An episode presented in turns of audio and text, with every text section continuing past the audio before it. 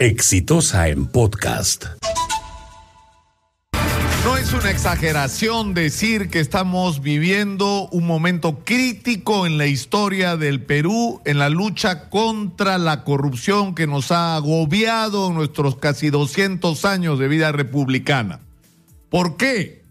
Porque en Brasil tenemos la posibilidad que se ha empezado a materializar de una manera definitiva esta semana de conocer a través del testimonio de los ejecutivos de Odebrecht cómo funcionaban las redes de corrupción en el Perú, quiénes participaban en ella, quiénes eran los socios, quiénes cobraban comisiones ilegales de los funcionarios públicos, qué periodistas, opinólogos, estudios de abogados, notarías estaban involucrados en todos estos procesos para hacer que algunas empresas que se asociaban entre ellas y corrompían funcionarios públicos se levantaran en peso el erario nacional y nos dejaran el país que tenemos ahora.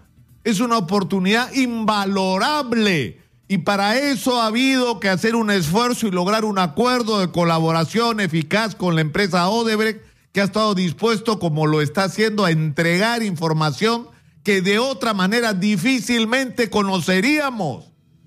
Y ha habido mucha gente involucrada en los delitos de corrupción que ha hecho esfuerzos denodados porque no ocurra, porque esta colaboración no se produzca y sobre todo la de este lunes pasado. ¿Por qué?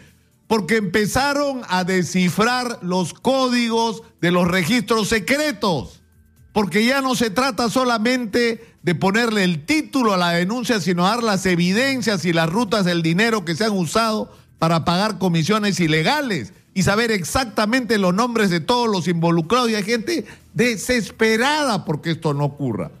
Entonces le han pegado al procurador Jorge Ramírez y eso no sorprende que el señor José Surri Badenera, que es abogado del señor Toledo, denuncie pues al procurador que está negociando con Odebrecht las condiciones del acuerdo. No sorprende que el señor Pedro Panta, que es un militante del Partido Aprista, lo denuncie a él y denuncie también a José Domingo Pérez. Es más, no sorprende que Jenny Vilcatoma denuncie. ¿No es cierto? Porque es ahora una fujimorista así convicta y confesa. Y que también ha denunciado al procurador. Es más, Jenny Vilcatoma, y esto hay que decirlo en algún momento, objetó el papel del procurador Amado Enco porque él ha sido eh, procurador adjunto de Susana Villarán. Entonces decía, ¿cómo es posible que el sea procurador cuando tiene que investigar o reclamar a Susana Villarán? ¿Y por qué no vio nada cuando fue procurador de la Municipalidad de Lima? Pero en fin, Punto aparte.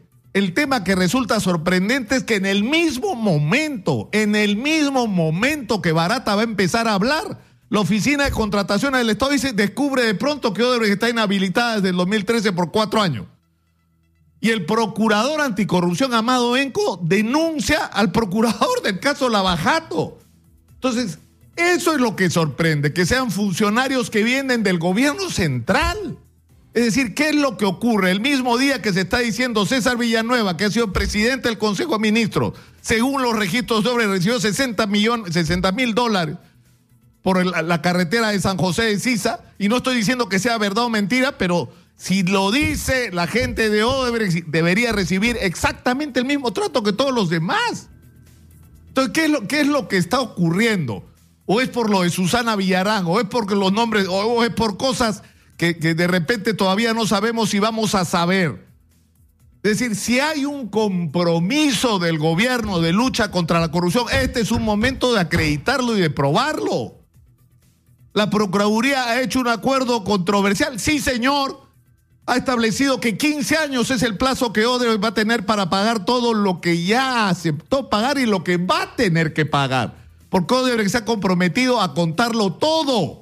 Y contarlo todo supone, como ya empezó a ocurrir, que se acepta que se han pagado otras comisiones ilegales por otras obras, que son como 20, y por todas y cada una de ellas va a tener que pagar reparaciones civiles.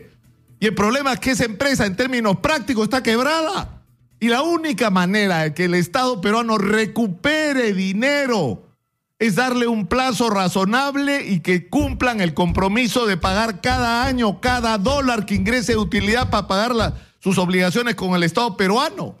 Pero lo más increíble de todo es que esto no es nuevo. Esto ha sido materia de discusión, esto ha ido un juzgado, el juzgado le ha hecho control de legalidad. Y sin embargo está ocurriendo lo que está ocurriendo hoy, justo en el momento que Barata empieza a hablar. Yo creo que hay una raya en el piso, sinceramente, en el Perú. Y esa raya se mide en relación a esta situación. ¿Queremos o no queremos la verdad en relación al caso Lavajato y a la red de corrupción en el Perú? Y hay que ver de qué lado de la raya está cada uno. Ya no hay lugar a medias tintas. Este fue un podcast de Exitosa.